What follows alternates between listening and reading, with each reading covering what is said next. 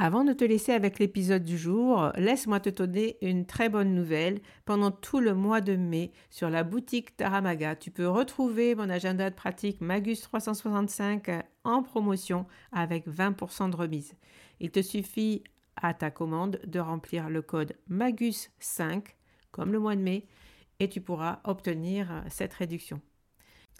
Magus, c'est un carnet de pratique du tarot unique. Il est conçu comme un agenda perpétuel. Il contient 53 semaines que tu peux remplir finalement comme tu le souhaites. Mais comme il est perpétuel, il il n'est jamais obsolète. Tu peux le commencer quand tu veux dans l'année. Tu peux l'arrêter, tu peux le reprendre. Finalement, il peut durer des fois beaucoup plus qu'un an. Tu peux t'en servir comme grimoire de pratique du tarot puisqu'il contient de nombreux modèles de tirage, des tips et euh, tu peux comme ça plonger, avoir de l'inspiration quand tu euh, veux tirer les cartes pour toi-même.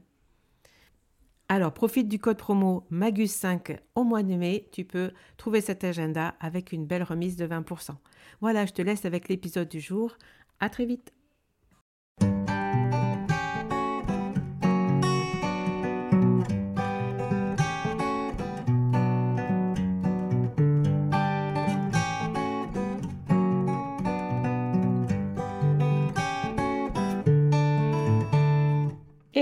Bienvenue sur le podcast Magicien, un podcast qui va parler tarot, mais aussi d'entrepreneuriat, de liberté et de comment oser prendre sa place.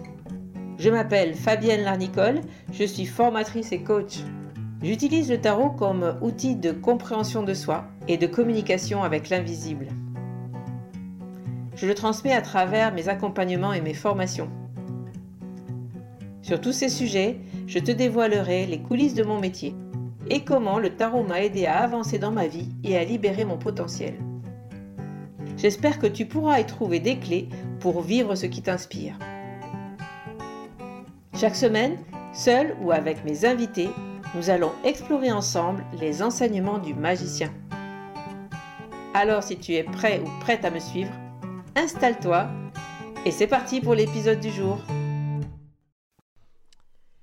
Et dans cet épisode, je suis euh, ravie de pouvoir te proposer euh, une captation sonore que l'on a pu effectuer lors du Tarot Festival 2023. Euh, la captation de la hum, table ronde que j'ai animée qui s'appelle Éditer un jeu où j'ai invité quatre acteurs du domaine à venir nous parler de comment éditer un jeu, quels sont les enjeux justement de, de l'édition que ce soit de l'auto-édition, que ce soit du point de vue des auteurs, des auteurs édités ou auto-édités. Je te laisse écouter cet, je te laisse écouter cet épisode et je te souhaite une belle écoute. N'hésitez pas à nous faire vos retours. Je vais juste interviewer l'édition. Au Tarot Festival, vous avez vu que ben il y a énormément de stands où on vend des jeux, que l'édition du tarot, euh, des jeux d'oracle ou des jeux ésotériques ont pris beaucoup, beaucoup, beaucoup d'ampleur. Et je trouvais que c'était intéressant de questionner euh, ben, ceux qui font ce marché-là, le marché euh, du tarot et de l'oracle, du jeu, du jeu de cartes. Voilà, j'ai trouvé intéressant de, questionner ceux qui font ben, ce marché donc j'ai invité à mes côtés euh, quatre personnes. Euh, en premier, je vais vous présenter Anne-Laure Lajousse, qui est euh, éditrice aux éditions Granger et Arcana Sacra, qui vient venir nous parler de l'enjeu justement ben, des éditeurs aujourd'hui de jeux. J'ai à mes côtés une auteure, autrice, je sais pas comment tu veux, voilà, une auteure, euh, autrice et éditrice aux éditions Nitaya, Valérie Mariotte. J'ai à ma droite Emmanuel Iger qui est auteur et euh, qui produit des jeux édités et auto-édités. Donc elle va intervenir. Et puis nous avons Dimitri, donc le chanteur des anges, Céleste, qui, euh, euh, qui est auteur et consultant intuitif. Merci à eux d'avoir bien accepté de cette table ronde et j'ai quelques questions à leur poser. Avec grand plaisir, je crois qu'ils y répondront. J'ai deux petites questions pour chacun. Donc, euh, je vais commencer par euh, Anne-Laure. C'est moi. Anne-Laure, est-ce que tu peux nous parler du processus de publication d'un jeu? Oui.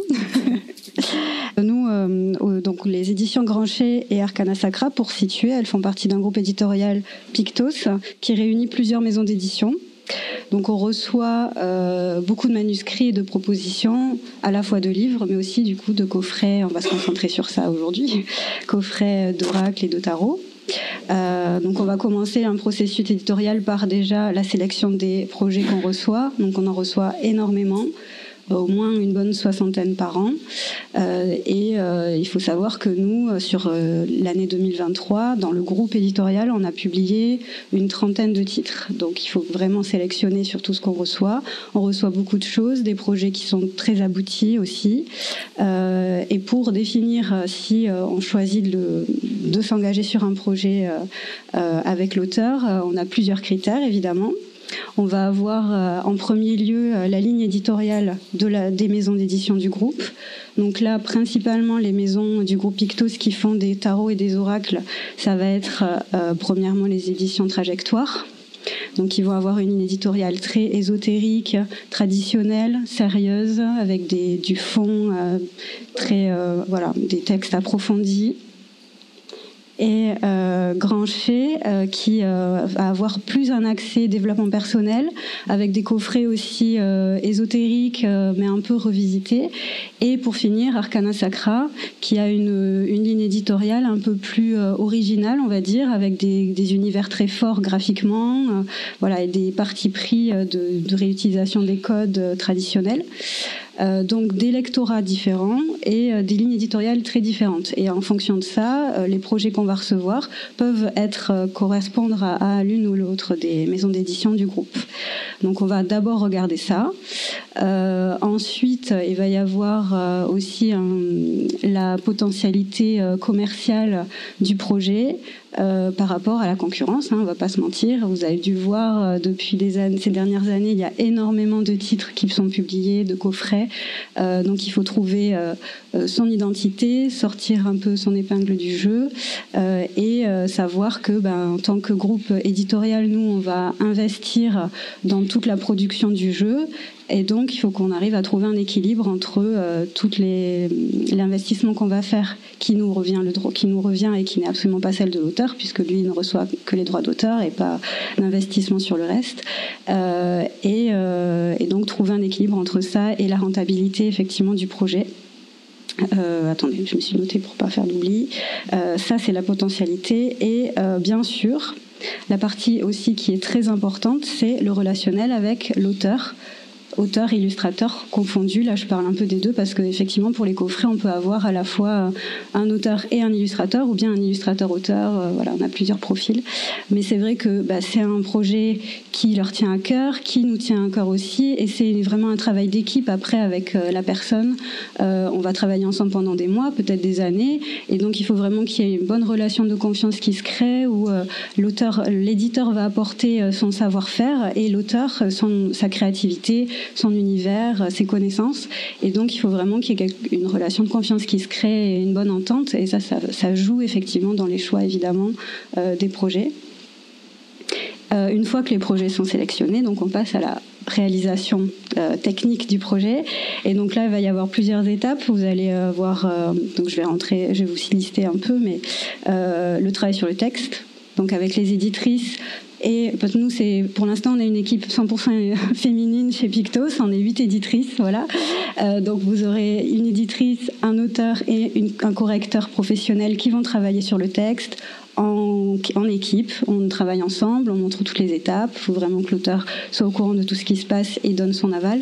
Euh, dans un second temps, il va y avoir le graphisme. On a des, des graphistes en interne dans le groupe qui travaillent sur les projets, qui travaillent aussi en relation avec l'auteur et l'éditrice pour que tout le monde travaille en bonne entente et qu'on réalise un projet euh, cohérent avec euh, bah, la vision de l'auteur et la ligne éditoriale de l'éditrice ou de la maison d'édition tout simplement.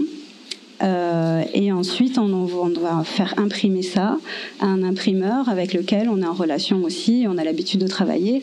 Car pour nous, c'est très important d'avoir des projets qui sont très qualitatifs en termes de réalisation, que les cartes soient euh, solides et euh, de bonne qualité. c'est vraiment le, quand même un sujet qui est très important pour, les, pour ce genre de produit. Euh, donc voilà, donc on va pas lésiner sur ça et on accompagne aussi tout ce suivi euh, de fabrication. Euh, ensuite, on a aussi, une fois que le produit est, réalisé, la partie promotion. Donc on va avoir une équipe de attachés de presse, communicants qui vont travailler avec les auteurs et avec tous les médias pour communiquer autour du projet et faire intervenir l'auteur sur de l'événementiel quand c'est possible. Euh, et après, pour finir, la partie production, des, diffusion du projet, qui a euh, plus euh, la partie de notre maison mère DG Diffusion, qui est notre diffuseur, et qui va avoir des équipes de commerciaux, de, voilà, de, de, logisticiens qui vont avoir tout notre stock et le diffuser dans toutes les boutiques et les revendeurs voilà, pour toute la partie éditoriale. Ça, c'est tout le processus, du coup, euh, pour éditer, euh, pour arriver un projet, euh, du début du projet jusqu'à la vente et la diffusion, en fait. C'est ça. Donc, on voit beaucoup d'étapes. Quels sont les challenges aujourd'hui auxquels sont confrontés les éditeurs dans, cette, dans ce secteur vraiment du jeu de Du jeu, oui. Bah, comme je le disais déjà, on va avoir la concurrence qui a énormément augmenté. donc il faut vraiment trouver une, son identité pour trouver sa place chez euh, les libraires et les revendeurs, euh, les boutiques ésotériques, etc. Euh, forcément, plus ils vont avoir de propositions, de parutions, et moins ils vont en commander avoir de place dans leur local. Donc forcément, il faut réussir à avoir un bon équilibre entre trouver des projets qui ont une identité euh, et qui ont un intérêt, qui apportent quelque chose, qui vont trouver leur place euh, et qui vont avoir une visibilité suffisamment longue parce qu'ils peuvent être vite chassés par des nouveautés et une vie très courte. Donc euh, ça c'est un, un, point important. Et, et puis les, la production, dans l'aspect production, on va avoir aussi des enjeux économiques en fait. comme tout le monde, on doit gérer les hausses de prix des transports, de la matière première, de tout, tout ce secteur-là. Et donc, ça impacte aussi euh, bah, la rentabilité des projets. Donc, euh, il faut, trouver un bon équilibre euh, pour tout ça. Et pour ça, bah, après, on fait, on fait notre travail, c'est ça, c'est de trouver l'équilibre dans tout ça et de mettre en avant toutes nos forces pour donner de la visibilité à nos projets, avec de la communication, des réseaux sociaux, de voilà, toutes nos, tout notre savoir-faire. Vous avez vu une évolution euh, ces dernières années euh, qui était très forte quand même dans ce secteur-là. Oui, oui, oui. Et vous êtes arrivé à gérer justement, comme tu dis, le, comment choisir un projet plutôt qu'un autre. Euh. Oui, bah ça, ça, se ressent beaucoup. Ben, on, garde toujours un œil sur ce qui se passe dans le secteur, vu que c'est notre cœur de métier. et puis, donc, on suit aussi une forme de tendance, mais en fait, ça va dépendre des maisons d'édition encore une fois, là où on va avoir, euh, bah, par exemple pour Trajectoire, euh, une maison très traditionnelle euh, et une maison comme Arcana Sacra qui est beaucoup plus moderne et, dans, et qui va suivre peut-être plus des tendances, on n'a pas la même façon de travailler, de sélectionner des titres, donc ça jouera aussi dans, dans cette partie-là. J'ai une dernière question subsidiaire. pas de souci. vous avez des auteurs que vous faites travailler, retravailler, avec lesquels vous avez tissé des liens et ça, c'est important pour une maison d'édition où on va rechercher tout le temps d'autres auteurs, des nouveaux auteurs euh, non, c'est enfin c'est les deux parce que euh, on est toujours ouvert à de nouvelles rencontres, à de nouvelles euh, opportunités, des, des, des, nouvelles créativités. Le, le, les, les, profils d'auteurs sont très variés aussi, mm. euh, donc euh, c'est très intéressant et donc on étudie toujours les tous, tous les projets qu'on reçoit. Donc nous on a, enfin pour être très concrète, on, on, a un espace de soumission de manuscrits pour tout où tout le groupe est, est réuni et toutes les éditrices se réunissent pour discuter des projets. Donc c'est vraiment collégial. Euh, donc c'est très important pour nous de conserver euh, euh, de, de, bonnes relations avec nos auteurs et de continuer à travailler avec eux autant que possible quand, on les, quand c'est des auteurs maison. Et, mais on garde un œil sur ce qui se passe et on veut toujours travailler avec des nouvelles personnes. C'est, toujours plus enrichissant de, rencontrer de nouveaux, d'avoir de nouveaux univers aussi au catalogue. Donc, merci. Mais merci Anne-Laure pour tes réponses. Merci pour votre écoute. On va passer le micro à, ah, Valérie, du coup. Donc Valérie, euh, j'avais une question pour toi en tant qu'auteur, euh, mais éditrice. Euh, tu es auteur et tu t'es lancé quand tu as créé ton premier jeu, peut-être dans euh, dans les dans l'auto-édition. Donc et en mettant du coup en se disant ben je vais créer une maison d'édition. Qu'est-ce qui t'a qu'est-ce qui t'a tilté pour euh, te lancer dans ce type de projet, en fait En fait, je me suis rendu compte quand c'était fait. Ah, c'est ça. J'ai fait plein de petites choses et puis bon, euh, après c'est un, un, amour aussi, euh, pas que pas que les jeux, mais le livre, le papier, les cartes, tout ça. C'est un amour de jeunesse même de jeunesse, j'avais écrit un livre à la naissance de mon premier garçon, donc il y a une trentaine d'années. Et euh, effectivement, il a, il, euh, il dormait parce qu'on m'avait dit à l'époque, non mais il faut faire un, métier sérieux dans ma famille. On m'a dit, faut faire ça. ça. a bien changé, hein, profitez-en. Mais, euh, mais c'est revenu. Et puis quand j'ai voulu j'ai voulu faire ce premier jeu en tant qu'auteur pour euh, parler euh, de toutes mes expériences euh, dans, dans mon cabinet, en hypnose, en mémoire akashique, etc., etc. Je me suis dit, ça sera moins difficile à écrire qu'un livre de faire un jeu. folle que je suis. Et, euh, et puis en fait tout s'est aligné. Et puis euh, puis je me suis dit bah tiens pourquoi pas créer une maison d'édition? Et puis euh, pourquoi pas créer une ligne éditoriale? Et puis pourquoi pas proposer aussi à des personnes qui pourraient être en alliance avec ma sensibilité de d'éditer leur, leur leurs ouvrages? Parce que c'est vrai que moi avec mon antériorité je, je, suis assez pragmatique aussi. Donc ça m'aide bien pour toutes les étapes que tu as énumérées et puis dans lesquelles je me retrouve. Sauf que moi, je suis toute seule. C'est ça, c'est la, du coup, c'est la, je fais la tout prochaine question. Du coup, c'était ça. Hein, et toi, tu dois tout gérer de A à Z, à toutes les étapes que, dont vient de parler Anne-Laure. Comment ça se passe pour toi, du coup? Alors, bah, juste pour finir, bah, écoute, bah, là, ça s'est fait tout seul. J'ai du coup fait cette ligne éditoriale. Et puis, euh, le premier auteur qui est venu à moi, c'est quelqu'un que j'avais envie d'éditer. Donc, euh, quand elle est venue à moi, ça a été vraiment euh, un élan, un, un, élan magnifique du cœur. Donc, voilà. Donc, on a fait son premier oracle. Et puis euh, l'année prochaine, je dis, hein, c'est une première pour le Tarot Festival. L'année prochaine, il y a le, le tarot qui sort, le marcheur de papier au pays du tarot qui sort. 78 cartes. Ce sera ton troisième euh, jeu. Voilà, ce sera le troisième. Il y a un autre oracle aussi qui est prévu pour 2024. Et effectivement, comment on fait euh, pour tout faire Alors déjà, euh, j'ai pas, j'ai pas, je, je, je, suis pas dans le groupe Pictos, hein, donc évidemment, j'ai quand même beaucoup de moins de choses. Mais effectivement, il y a un enjeu, bah, il y a un enjeu financier déjà, un enjeu économique dans le dont, dont tu parles parce que c'est un pari, euh, c'est un pari. Et puis, et puis, je, c'est vrai que c'était, bah, pour moi moi, c'était pas du tout un choix commercial et pour Chloé non plus, parce qu'elle avait déjà auto-édité son jeu, mais que je voulais vraiment lui, lui donner une nouvelle dimension. Donc, euh, mais bon, je me suis rendu compte au fil des années que quand le premier choix vient du cœur, finalement, on s'y retrouve d'une façon ou d'une autre. Donc, euh, je me dis bon, faut que ça continue un peu comme ça. Mais effectivement, il y a des enjeux financiers parce qu'on prend en charge beaucoup de choses. Que effectivement, entre le premier ou le deuxième, euh, bah, il y a eu pas mal de pas mal d'augmentation. Le le ci, le là, le papier, le machin, le bidule, tout quoi. Et voilà. Mais comment on fait pour tout faire? Ben alors moi, je pratique le Miracle Morning ou Morning Miracle. Je sais pas si vous connaissez. Alors il y a un truc formidable, c'est que plus on vieillit et moins on a besoin de dormir. Donc en fait, j'essaye de pas prendre mon dernier cycle de sommeil et de me lever euh, parfois 4h30, parfois ben, maximum à 6h du matin, ça c'est sûr, c'est la grasse mat. Bon là j'ai fait la grasse mat ce matin parce que je voulais pas réveiller mon homme, mais euh, sinon c'est ça en fait le secret, puis d'être hyper organisé hyper organisé. Et puis, en fait, c'est la théorie des petits pas, une chose à la fois.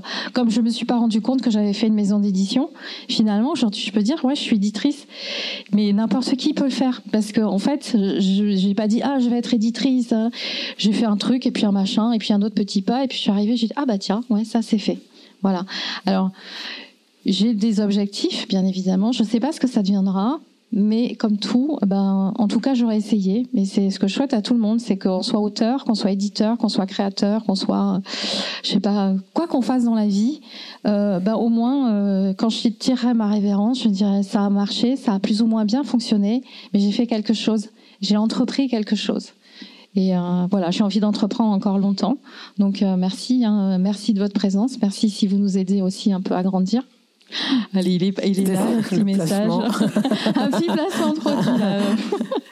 Mais euh, en tout cas, et puis merci à toi, Fabienne, de m'avoir donné cette opportunité.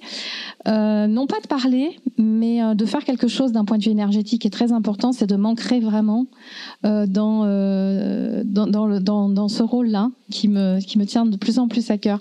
Donc je te remercie beaucoup parce que c'est un, un, ancrage énergétique et physique important. Et merci à vous. Voilà, je sais pas si c'était tout. c'était très bien. Ah, merci. Non, tu vas le garder? Ah bon, d'accord. Parce qu'ils en ont un. Hein. Il y a une autre question? Parce qu'il n'y en avait que deux, hein, Oui, oui. non, je crois que tu as fait le temps. On va laisser le temps, du coup, peut-être un peu de temps pour les questions du, public. Euh, merci en tout cas pour ton intervention. Euh, Dimitri, donc l'ange des bois. Non, c'était pas ça. Donc nouvelle auteur, euh, ça fait deux. Tu as sorti là deux oracles, dont un qui est sorti hier, je crois, ou avant-hier, je sais pas. C'est quelque chose comme ça, en très peu de temps. Et pour te suivre sur les réseaux sociaux, c'est des projets que tu avais depuis longtemps. Euh, donc, est-ce qu'on entend Est-ce qu'on entend bien là, Dimitri? Oui, on entend. Bon, qu'est-ce qui qu'est-ce qui t'a déclenché l'envie de te lancer dans la création d'un jeu, dans ces projets? Et puis, tu en as fait beaucoup, du coup. Oui, il y a beaucoup de choses qui, qui sont en cours et qui vont arriver. Euh, ben, la création d'un jeu, en fait, c'est arrivé, euh, c'est arrivé assez Euh, c'est arrivé en 2019. Euh, mais l'écriture a toujours été là depuis tout petit, puisque moi, j'écrivais des romans. Voilà. Euh, puisque je suis fan aussi de lecture. Donc, puisque lire, c'est plonger dans des histoires. Et je pense que quand on a la passion de la lecture, eh bien on a envie en fait de créer ses propres histoires en fait, pour faire voyager, rêver les autres personnes, comme nous on a pu rêver voyager grâce à, des auteurs. Et j'avais envie de ça en fait, puisque l'écriture, je trouve que c'est apporter de la beauté. On peut, avec l'écriture, on peut tout faire, on peut tout faire ressentir. Et donc ça m'a animé depuis tout petit. Sauf que je pensais si j'étais édité un jour, je me disais que ça serait pour des romans, mais la vie est surprenante, effectivement. Finalement, j'ai dit, je suis euh, publié pour des jeux et pour des livres de développement personnel, donc rien à voir avec les romans. Ça viendra peut-être. Eh oui. Mais, euh, mais c'est vrai que le premier jeu qui m'est venu, eh c'est en 2019-2020. Ce qui a déclenché ça, c'est que je me suis reconnecté à ma spiritualité en 2019. Et un an après, je suis tombée malade. J'ai eu un cancer. Et c'est ça qui. Est, il est venu. C'est, je l'ai canalisé, les messages sont venus et je, je l'ai écrit en une seule fois. J'ai pas retouché les textes. C'était vraiment de la canalisation. C'était la première fois que ça m'arrivait. Et, et, c'est pour ça que cet oracle est très important. C'est celui d'ailleurs qui est sorti là, maintenant.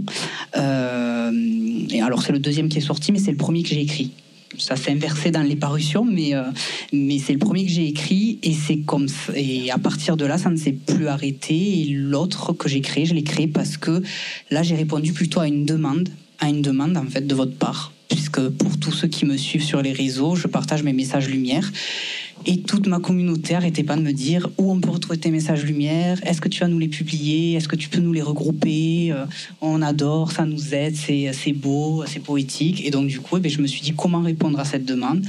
Et eh bien, je vais en faire un oracle.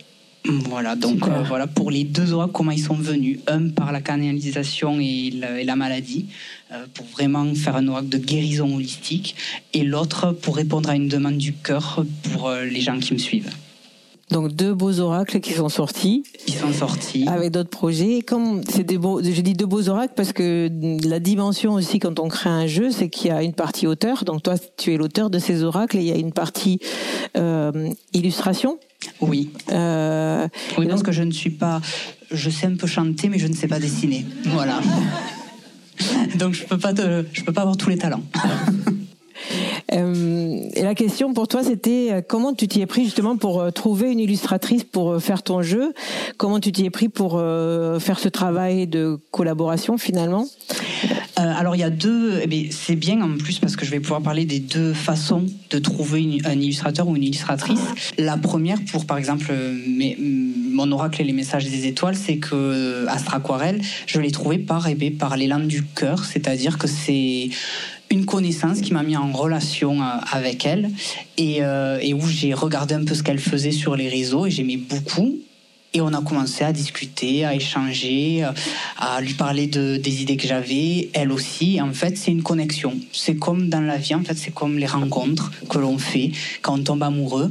Mais c'est un peu ça. On rencontre une illustratrice et en fait, ça vibre. Son travail vibre avec euh, votre ressenti, avec le message que vous avez envie de, de déployer. Et c'est une connexion qui se, qui se fait naturellement et on a envie de travailler ensemble et on a envie de porter le travail l'un de l'autre. Donc ça, c'est la première, euh, la première option. La deuxième option qui s'est fait par exemple avec mon, deuxième oracle, l'oracle de votre voix intérieure, c'est euh, que là, c'est les, les maisons d'édition, puisque moi j'ai la chance d'être en maison d'édition, c'est que la maison d'édition m'a proposé de me mettre en contact avec son catalogue d'illustrateurs ou d'illustratrices qu'ils peuvent avoir euh, quand vous n'avez pas d'idée, que vous ne savez pas dessiner ou que vous n'avez personne en contact, euh, ben, les maisons d'édition peuvent vous mettre en relation euh, directement avec un catalogue qu'ils ont de, de, certains illustrateurs et illustratrices qui pourraient correspondre à votre univers. Et c'est ce qui s'est fait avec Stéphanie Gras. on m'a mis en relation avec elle et en fait, eh ben, pareil, dès qu'on s'est rencontrés, ça a été un gros coup de cœur et dès que je lui ai parlé de mon projet, elle a de suite compris.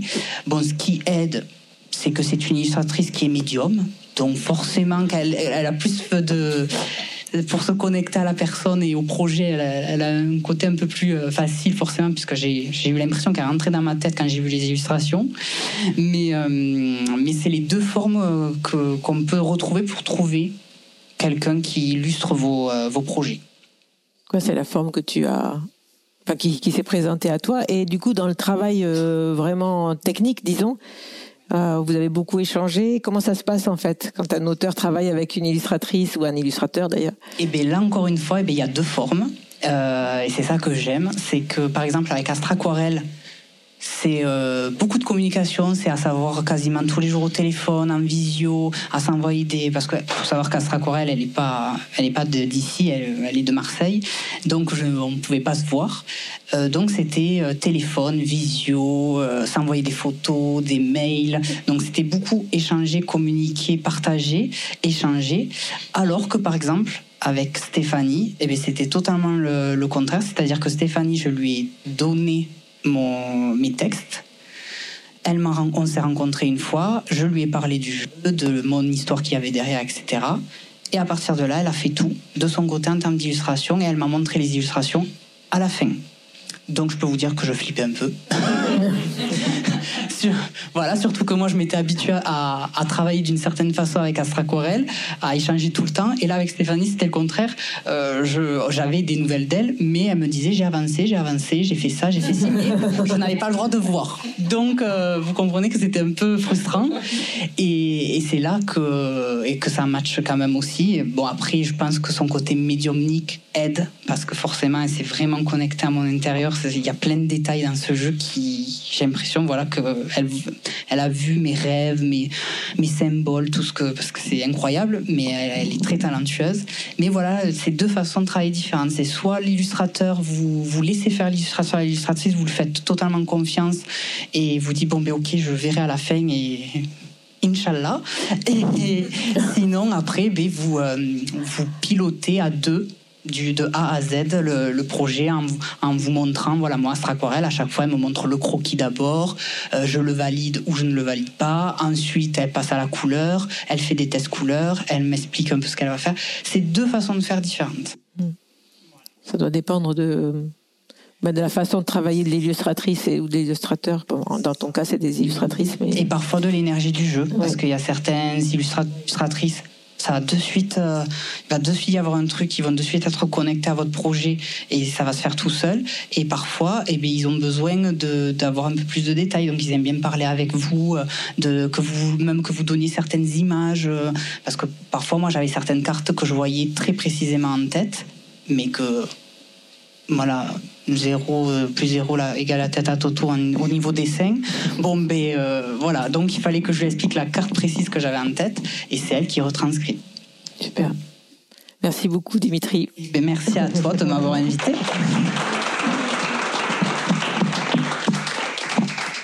Et on va passer du coup euh, à ma chère amie Emmanuelle. Bonjour. Bonjour. Vous pouvez nous retrouver demain matin pour devenir tarologue. Et donc, devenir tarologue, la transition, c'est que c'est un jeu qu'on a c'est pas un jeu, c'est un livre. Pardon, c'est un livre, pardon. C'est un livre qu'on a auto-publié. Donc c'est vrai que les, les, questions, la question que je voulais te, les questions que je voulais te poser, je trouvais intéressant ton, ton expérience du coup de personnes auteurs publiées. Donc euh, livres, jeux euh, publiés et aussi du coup toute une partie de, de jeux de jeux et de livres oui. auto-publiés. Oui. Donc euh, pour toi, c'est quoi l'enjeu des deux de ces deux euh, enfin c'est quoi la différence entre les deux pour toi? C'est différent. Alors un projet, il va aller d'un côté, ou de l'autre euh, selon plusieurs critères. Déjà, euh, pour mon Marseille White, mon tarot de, Marseille White, pour moi, c'était extrêmement important qu'il soit publié par une vraie maison qui puisse le mettre en librairie, etc. Parce que c'était vraiment euh, un travail euh, duquel je pense qu'il apportait quelque chose au monde du tarot, parce que c'est un tarot qui se veut vraiment plus simple et plus accessible aux débutants. Donc pour moi, c'était important qu'il soit accessible au plus grand nombre. Donc, euh, comme c'était un tarot qui se voulait grand public, c'était euh, logique de passer par un vrai éditeur euh, qui allait pouvoir le porter avec la qualité de réalisation de chez Pictos. Donc, ça, pour moi, c'était clair que ça devait être être publié professionnellement.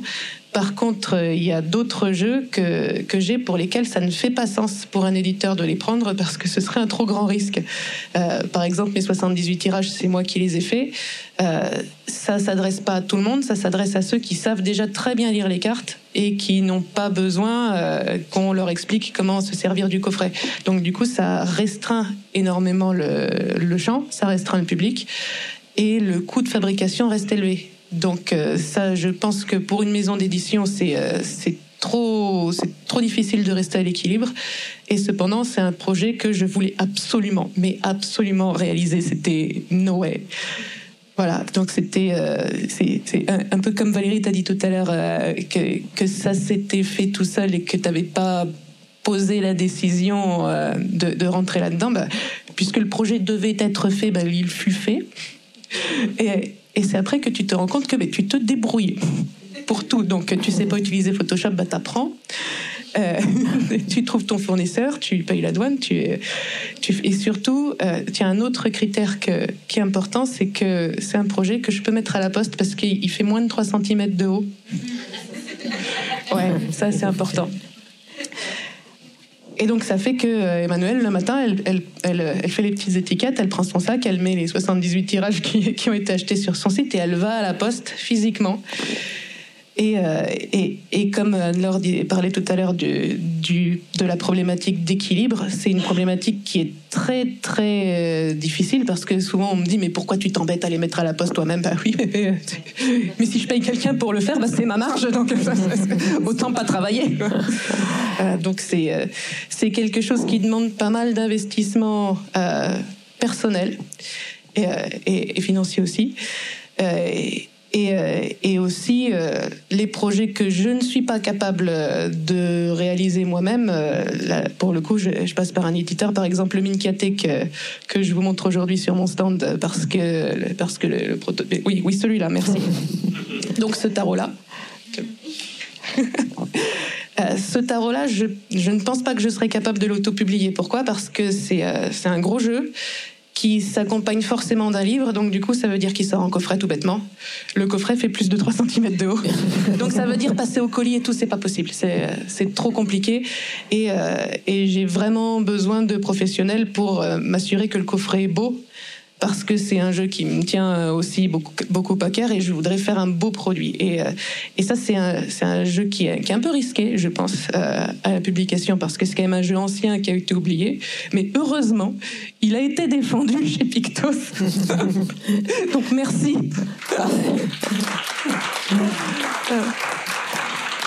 Et donc il sort en, coffret l'année prochaine, en, en, octobre 2024, et donc sous un coffret à de taille raisonnable et de qualité professionnelle. Et donc j'en suis très contente. Merci. Et qu'est-ce qui fait pour toi qu'un projet, donc tu l'as sous-entendu mais expliqué, ce qui fait qu'un projet va vers l'édition ou l'auto-édition, à part la taille du coffret, c'est euh, l'idée de savoir déjà est-ce qu'un éditeur, éditeur le veut, mais sinon est-ce que toi, de toi-même, il y a des, il y a des par exemple, pour le livre Devenir tarologue, on a, on s'est pas posé la question où tu as déjà, où tu avais questionné un éditeur. Ah si, on avait demandé à Pictos et ils ont dit à très juste titre, ça s'adresse à un public trop restreint. Donc à chaque fois, c'est ça qui l'enjeu de savoir à qui on s'adresse, à qui on va pouvoir le vendre, et donc. Euh, donc c'est ça la différence un petit peu des, des, des deux projets. C'est pas pour toi, c'est vraiment tu fais quand tu quand tu crées quelque chose, tu, tu vas tu sais déjà ce qui, va être publié ou auto-publié ou à l'avance, tu sais pas. Tu crées et puis après tu, tu vois. Oui, je, je sais pas à l'avance. Je sais, je, je sais le projet que je veux absolument sortir. Et, euh, et, ça, j'ai pas du tout envie de, de céder là-dessus parce que c'est des choses qui sont importantes pour moi. je pense que ça, ça apporte quelque chose. Après, il y a tout un tas de considérations matérielles qui font que ça va rentrer dans l'équilibre d'une maison d'édition ou pas. Et si ça rentre pas, la question qui se pose, c'est est-ce que moi je peux l'assumer matériellement, euh, techniquement, financièrement ou pas? Bon, Jusqu'ici, les projets sont toujours sortis euh, d'une façon ou d'une autre, donc ça va. ouais, beaucoup d'enjeux pour l'auto-édition. On l'a vu avec, euh, enfin, qui n'est pas une auto-édition, mais enfin, au départ, c'était ton, ton, ton, projet. Euh... Oui, pardon. Je suis plus proche de l'auto-édition euh, dans, euh, dans tous les pour le moment au début tous les investissements etc. Ça, et dans le fait aussi d'aller à la poste tous les matins avec des colis. Avec ah, des tu fais les colis, aussi ah, moi je fais oh les colis. Je fais tout. Ouais, je fais même les paquets cadeaux je tout respect, respect. J'aurais une dernière question pour toi, euh, Emmanuel. Du coup, euh, est-ce que tu aurais des conseils à ceux qui voudraient se lancer dans euh, bah, l'édition ou l'auto-édition Les deux? Ben, Peut-être quelques mots pour l'auto-édition. Oui. Euh, réfléchissez bien avant. oh non. euh, oui, mais c'est c'est lourd comme projet, je, trouve. c'est un projet que vous allez devoir mener de A à Z pour avoir un résultat professionnel sous toutes ses facettes. Donc euh, pour ça, faut vraiment beaucoup travailler. Faut pas hésiter à se faire aider. Faut pas hésiter à investir, c'est-à-dire payer des gens qui savent faire les choses que vous savez pas faire. C'est pas forcément évident parce qu'il faut le sortir l'investissement. Euh, euh, c'est pas facile, mais c'est un pari, c'est un risque, et ça vaut le coup de ça vaut le coup de prendre ce risque pour avoir un produit qui euh, qui après se. Euh, c'est aussi un travail qui peut être très solitaire parce qu'on est avec son projet, on est avec son bébé. Le, conseil que j'aurais envie de donner, c'est euh, ouvrir, montrer le truc à des gens. Euh, demandez, euh, à votre entourage, demandez à vos amis, demandez aux, gens qui vous connaissent pas ce qu'ils en pensent, ce qu'ils pensent que vous pourriez changer, etc. Parce que euh, ils verront des choses que vous voyez pas. Et, euh, et, aussi, faites super bien vos budgets, comptez bien, que vraiment connectez-vous aux chiffres parce que euh, on pense que ça va nous coûter tant parce que chez le fournisseur c'est euh, ça comme prix, puis on a oublié qu'il fallait payer la douane, la TVA, le truc, le machin, le bidule, et puis les et puis les timbres à la poste et tout, et au final c'est deux fois plus cher. Donc faites très attention avec ça, faut vraiment être très très organisé et très carré. Mais merci pour ces bons conseils. Merci. Et s'il y a un petit conseil pour euh, éditer justement, chercher peut-être un éditeur ou qu'est-ce comment toi tu t'en au départ comment ça s'est passé ta première expérience euh, de, de, rencontre avec un éditeur? Alors moi j'avais euh, j'avais la chance d'être amie avec Isabelle qui était déjà publiée chez Trajectoire. Donc j'ai pu euh, j'ai pu rencontrer le directeur éditorial de l'époque. Donc c'est pas un conseil qui aide beaucoup Soyez épissonnés. Pour les autres éditeurs, ben, des fois ils viennent me chercher, donc ça vous aide pas non plus, parce que j'ai déjà fait des trucs avec Trajectoire. Euh, mais le troisième conseil, c'est aussi quand vous avez euh, quand vous avez un projet, euh, je pense que c'est bien de vraiment extrêmement cibler et, d'aller chercher la maison d'édition qui qui a déjà cette ligne éditoriale précise parce que ils ont calculé leur ligne éditoriale. elle est vraiment consciente, elle est vraiment importante. Donc, je pense que c'est difficile de faire éditer un jeu si vous l'envoyez un peu à tout le monde sans que ce soit très très très ciblé. Merci. Mais merci Emmanuel. Merci beaucoup. Merci à vous quatre d'avoir partagé votre expérience. Moi, je viens de vivre aussi une expérience d'auto-édition euh, cet été, donc euh, je, je, je reconnais dans vos interventions. J'avais envie de du coup vous vous donner la parole euh, si vous aviez des questions pour Anne-Laure, pour Valérie, pour Emmanuel ou Dimitri. Euh, on va passer le micro, oui. Je vais faire. Bonjour, c'était ben, la même question que, que tu as posée à Emmanuel, la posée à Dimitri. Du coup, lui, comment il a fait pour démarcher sa première maison d'édition alors, ben, moi aussi, je vais pas beaucoup vous aider. parce que euh, parce que moi, ce sont les maisons d'édition qui sont venues vers moi, euh, puisque ce que je peux vous conseiller, si vous avez envie d'être euh, vu, en tout cas par les maisons d'édition, ben, c'est les réseaux, les réseaux sociaux. C'est vrai que vu que j'avais j'ai une communauté et que je partage mes textes sur les réseaux, que je que je montre ce que j'écris, euh, voilà, à travers mes prières, à travers mes poèmes, à travers des textes de réflexion. Donc déjà, euh, quand la maison d'édition tombe sur votre profil sur les réseaux et que ça l'intéresse ou qu'elle a entendu parler de vous dans, dans le milieu, ben, elle peut aller voir ce que vous écrivez, ce que vous proposez sur les réseaux, et elle peut dire ah ben oui, ça m'intéresse, son énergie m'intéresse, son univers m'intéresse. Est-ce qu'il a des projets? Et vu que j'en parlais en story, vu que, que je disais que j'étais en train d'écrire, de, créer un oracle, etc., ben de suite, en fait, Arcana Sacra m'a contacté et m'a dit... Euh, euh, alors, au début, ils sont venus me contacter pour, du, pour collaborer, pour des partenariats au niveau des services presse, voilà, pour présenter, de le côté un peu promo... Euh, micro-influenceur. Mais après, effectivement, euh, ben, euh, ils sont venus me voir pour euh, on aime bien ce que tu écris, on a entendu que tu écrivais un oracle, est-ce que tu pourrais nous en dire un peu plus, voir si ça rentre dans notre ligne éditoriale?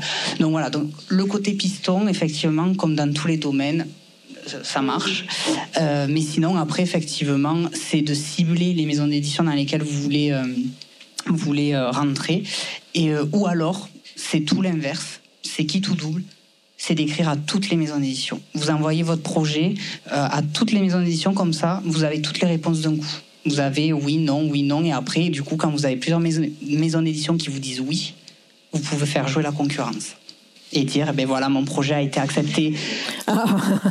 et, oui il faut y penser voilà mais euh, parce que moi je suis du coup dans deux maisons d'édition différentes euh, mais c'est vrai qu'il faut y penser parce que du coup vous pouvez dire eh ben écoutez moi j'ai été approché par Jouvence qu'est-ce que vous vous proposez de plus qu'eux qu'est-ce que pourquoi je serais mieux chez vous que chez eux etc voilà bon conseil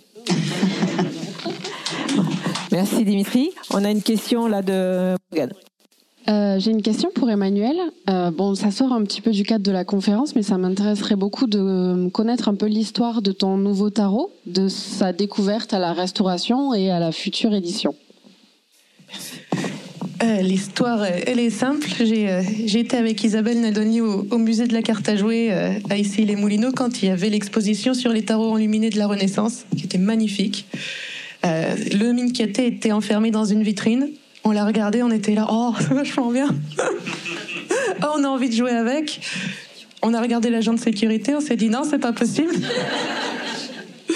bon, bah fallait trouver une autre euh, solution. L'autre solution, c'était de refaire tout le jeu, parce qu'on n'avait pas non plus un million pour l'acheter. Donc, euh, il se trouve que la, BNF a un scan sur Gallica euh, d'un ancien Minkiaté avec des cartes qui sont très dégradées par, euh, par le temps, par l'usure. Il y a des trous dedans. il y a même un gros tampon fiscal en plein milieu du roi de bâton. donc, l'idée, c'était de refaire tout le jeu à partir de ces scans-là. Et maintenant qu'on a le proto, maintenant on peut jouer avec. Donc on est hyper contente. Et, euh, j'ai montré l'année dernière euh, au Tarot Festival euh, le, proto qui n'était pas fini.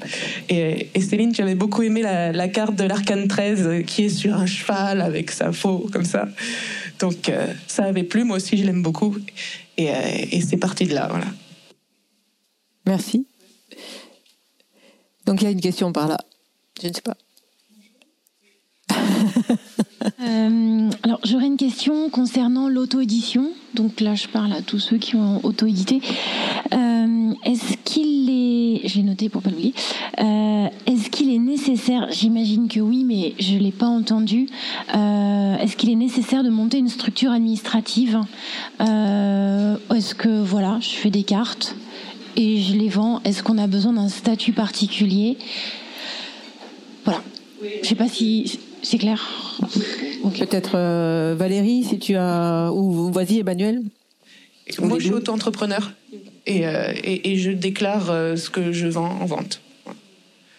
Donc, donc tu as besoin d'une structure, tu as besoin de pouvoir toucher de l'argent légalement en, en, le déclarant à l'URSSAF tous les mois, mais, mais pour moi, ça a été très simple.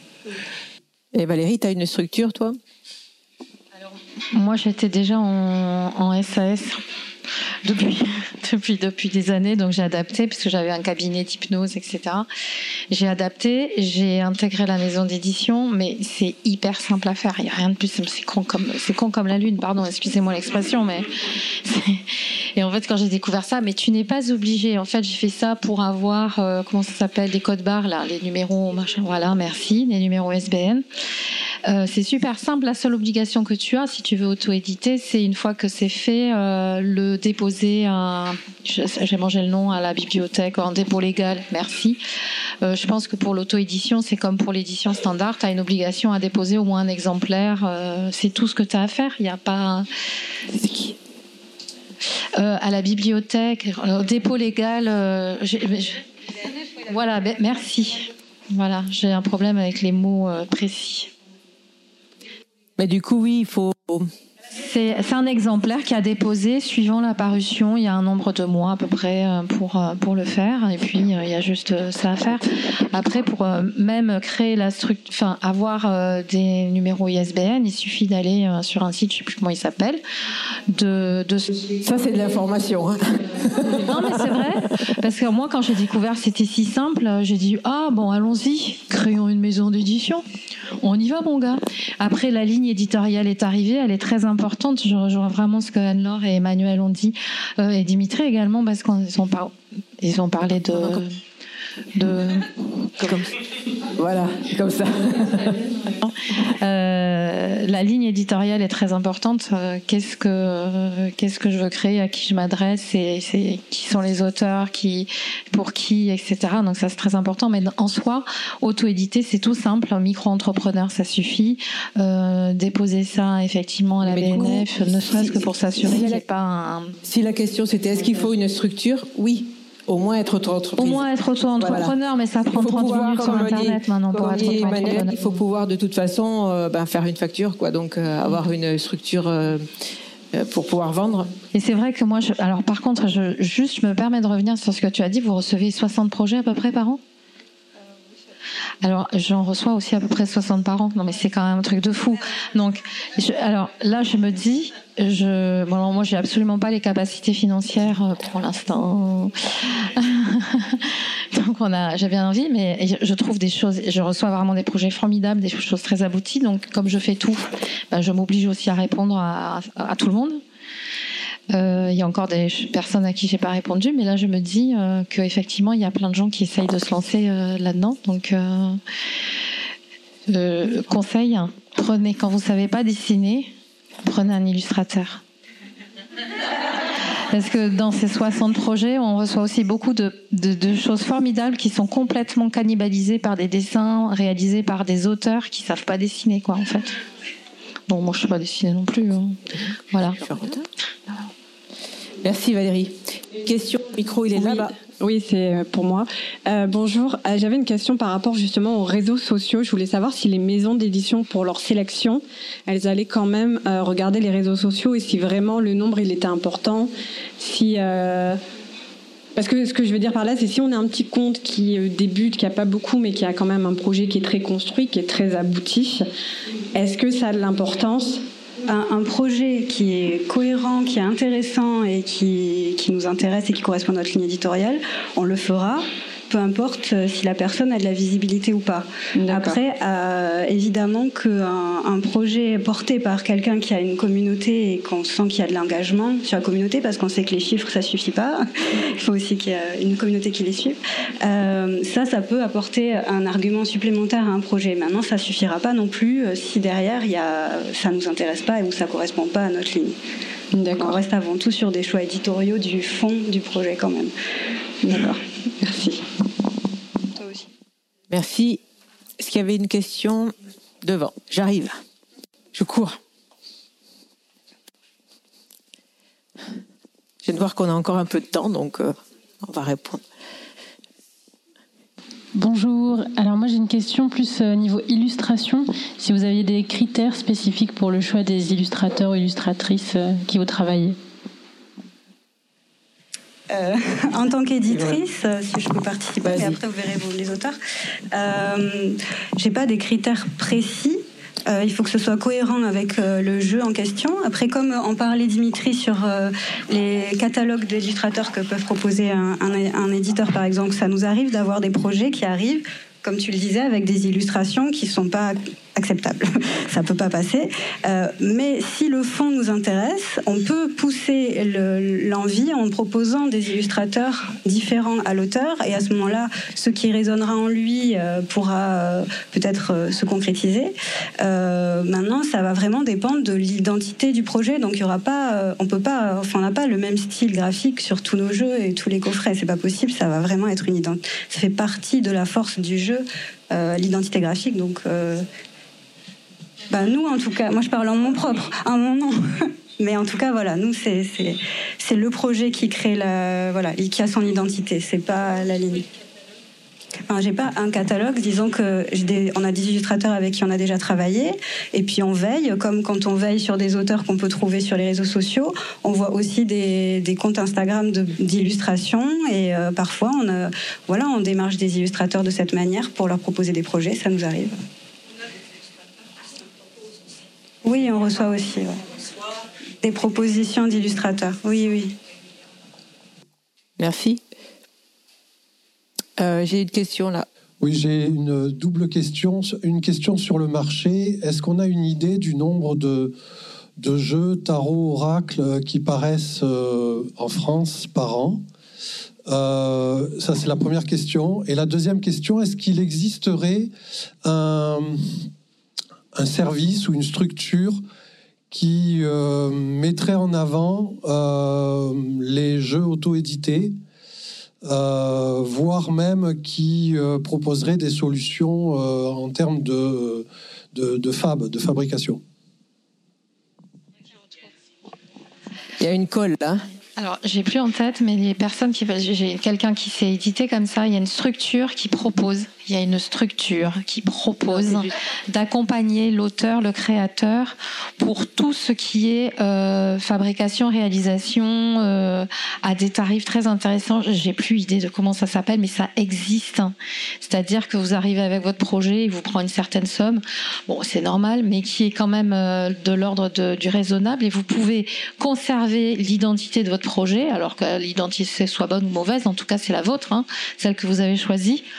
Et euh, qui vous conservez l'identité de votre projet et vous pouvez, on vous fait imprimer. Il passe par des imprimeurs en, Chine. On va pas se mentir, hein, il y a quand même une qualité de, qualité euh, d'édition qui est bonne, d'impression pardon qui est bonne, pas d'édition. Pardon. Et donc là, ça peut vous amener euh, et rester complètement autonome dans vos processus et, avoir un qualité de jeu professionnel. Et c'est des quantités, vous pouvez faire même, euh, je sais pas, moi, 500 exemplaires, un truc comme ça. Voilà. Mais j'ai plus le nom. Mais cherchez ça, ça existe. Mais cherchez ça, ça existe. L'édition à compte d'auteur. Oui, c'est ça. l'édition à compte d'auteur. Oui, c'est de l'édition à compte d'auteur, mais il y a un organisme particulier qui s'en occupe pour les jeux. Mais je ne sais pas. Et après, et après, pareil, moi je ne me souviens plus non plus du nom, mais il existe un site qui référence l'auto-édition. C'est-à-dire que c'est un site euh, solidaire où en fait, si vous êtes auto-édité, vous pouvez proposer euh, votre auto-édition. Il le référence dans le site euh, où les personnes peuvent acheter. Donc sur ce site, vous ne trouvez que des jeux auto-édités. Mais je me souviens plus le nom du site. Ah ben voilà.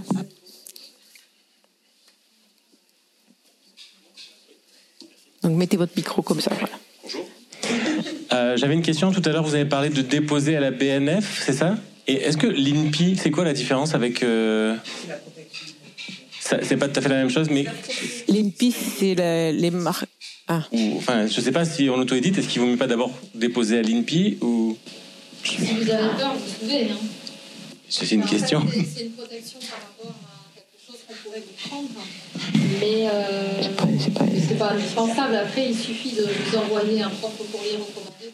Hum. Ouais, j'avais entendu parler de ça, oui. On va pas se prendre la tête pour pas Ok, voilà. C'est parce que du coup, je savais pas la différence. Oui, oui. Ah oui, j'ai entendu. Mais nous, nous, on- nous, on enregistre. Je sais pas si tout le monde a entendu par contre. C'est pas grave. Oui. Ah, pardon. Euh, La réponse, c'est pas grave. Qui avait une autre question Dans celui-là, et mettez-le comme ça. Bonjour, est-ce qu'on m'entend? Ma faute. Oui, oui, oui, vas-y, vas-y. Bonjour, je voudrais savoir quand on vous envoie un, un projet de jeu, euh, quel était le, le format que vous préfériez? Est-ce que c'est du 1-1 Et le jeu, est-ce que ça peut être... euh, parce que c'est très long pour l'illustrateur hein, de, de faire le travail d'illustration sur, le, sur les cartes. Donc, euh, je voulais savoir, est-ce que vous voulez l'entièreté du jeu ou on peut déjà vous montrer, si vous voulez, les esquisses du projet avec juste quelques cartes abouties non, il n'y a pas nécessairement besoin d'avoir fait tout le projet. Il, il marche, oui. Alors, ah voilà, c'est bon. Euh, non, on n'a pas besoin d'avoir l'intégralité pro- du projet réalisé euh, lorsqu'il est soumis. Euh, on- ce qu'il nous faudrait, c'est, moi ce que je demande en tout cas, c'est au moins d'avoir une présentation du contenu, une introduction, quelques interprétations de cartes et quelques cartes. Au moins qu'on se donne une idée du la voilà du l'identité graphique euh, voilà mais on n'a pas besoin d'avoir le, le- le projet complètement terminé pour euh, l'étudier en tout cas. Est-ce qu'il y a une autre question? Bonjour, Euh, j'avais une question donc, pour Arcana Sacra. J'ai vu que vous euh, choisissiez aussi des, des tarots généralement qui sont étrangers et vous décidez de les traduire. Qu'est-ce qui vous fait C'est toujours le même principe au final, c'est de, de voir en fonction de, de la renommée, du... C'est ça reste des projets qui peuvent être intéressants et qui, euh, qui résonnent bien avec notre ligne éditoriale euh, et qui s'y intégreraient. Après, encore une fois, c'est une question d'équilibre de production, si on peut se le permettre ou pas. Ça en- engendre d'autres frais de traduire. Donc euh, voilà, c'est- c'est des enjeux différents, mais euh, ça, fait partie aussi de la prospection qu'on opère, euh, autant euh, parfois chercher des auteurs sur les réseaux que d'observer ce qui se passe chez à l'étranger. Et ça, oui. C'est parce qu'ils sont modernes. Parce que c'est vrai que les tarots à la française sont très classiques. On adore le traditionnalisme, on adore le classicisme, alors que Arcana Sacra met la modernité en avant. Et c'est vrai que tous les tarots que vous verrez chez Arcana Sacra, c'est très moderne, c'est très urbain, c'est très, euh, très coloré, c'est euh, c'est des univers euh, qui, qui cassent les codes du classicisme du tarot. Merci. Je crois qu'on va arrêter là du coup euh, cette, cette première table ronde du Tarot Festival. Waouh, merci en tout cas. euh, merci à Anne-Laure, Valérie, à Dimitri et à Emmanuel. Donc vous pourrez retrouver euh, Valérie, Emmanuel et Dimitri sur leur stand et, euh, et Anne-Laure, euh, ben, elle est par là dans le festival encore toute la journée avec euh, Céline aussi qui est éditrice aux éditions Trajectoire. C'est ça, elles sont là. merci beaucoup, merci à tous. Merci, merci, merci beaucoup. Bon, ça en est sorti. Il fait vachement chaud. Check. Ah oui, on devait faire une photo. Oui, on y va. Voilà la fin de cet épisode. Merci de l'avoir écouté. N'oublie pas de t'abonner pour ne pas manquer les prochains. Soutiens le magicien en laissant un avis ou un commentaire sur ta plateforme préférée, Spotify ou Apple Podcast. De mon côté, il me reste à te souhaiter une excellente suite de l'aventure. Où que tu sois, on se retrouve très vite pour un prochain épisode. Bye bye